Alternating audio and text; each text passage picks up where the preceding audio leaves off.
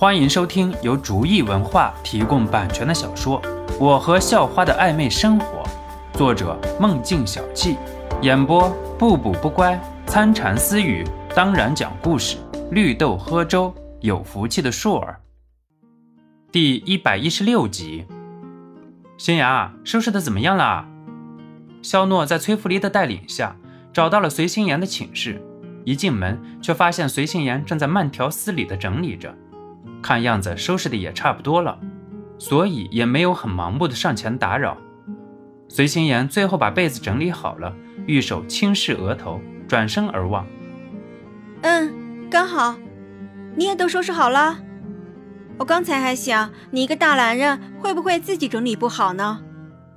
随心妍甜甜的说道：“呃，还好，哼，还好。”肖诺又是郁闷不已。要是这话张晶晶说了，肖诺也就一个耳朵进，一个耳朵出了。可这是随心妍说的，肖诺就要想想，自己真的就那么差吗？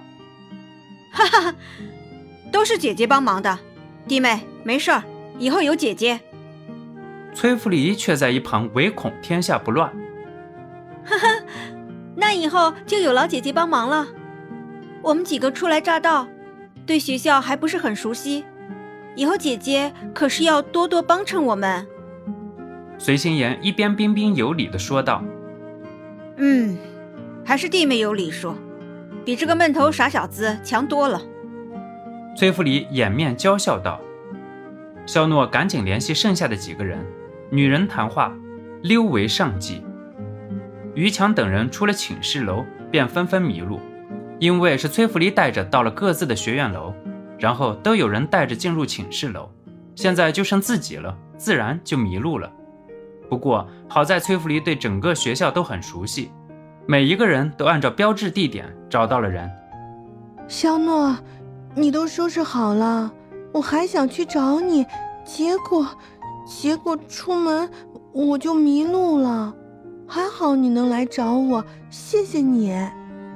刘雅若看到了肖诺，马上娇羞地说道。是啊，小诺子，这破学校太容易就迷路了。张晶晶也是在一旁抱怨道：“没事儿，一会儿吃完饭让小崔学姐带着我们转转校园就行了。”肖诺宽慰道。几个人叽叽喳喳说了自己第一天的所见所闻。刚上大学，每个人的心情都是极其兴奋的。哎，雅若，你怎么样啊？怎么不见你说话？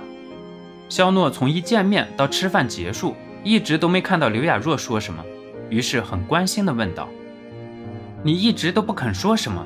以前在家里有父母，现在出门都是要靠朋友的。”“没，没事，就是就是。”刘雅若天生比较内向，现在被肖诺问到，更是语无伦次。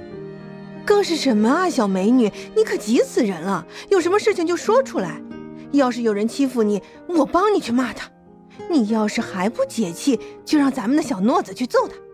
你说行不行啊？张晶晶遇上这种事情比谁都急切，于是马上说道：“没事，不用，就是有一个学长有点太热情了，我我有点受不了了。”刘雅若弱弱的说道：“啊，你长得那么好看。”应该是哪个学长看上你了？咱学校开学第一课就是防火、防盗、防学长。这些男人，同级勾搭起来太费劲儿，于是把目光都寄托在了学妹身上，真是可耻啊！肖福离在一旁咬牙切齿道：“这也不能这么说啊，男欢女爱，萝卜白菜，这些事情咱就不要瞎议论了。”雅若。你要是愿意，我们肯定都会祝福你；你要是不愿意，他还死缠烂打，那我们肯定会找他麻烦的。肖诺在一旁宽心道。刘雅若只是默默点头，算是应允。在刘雅若心里，父母是第一精神支柱，而现在的精神支柱却是肖诺。有了肖诺的话，刘雅若也渐渐安心了。几个人吃完饭之后，便在崔福利的带领之下。在偌大的校园里溜达着，一则是看看学校的风光，另外一方面就是熟悉每个教学楼和食堂之类的重点地点。雅若，你在这儿啊？我找你好久了，还想带你转转校园呢。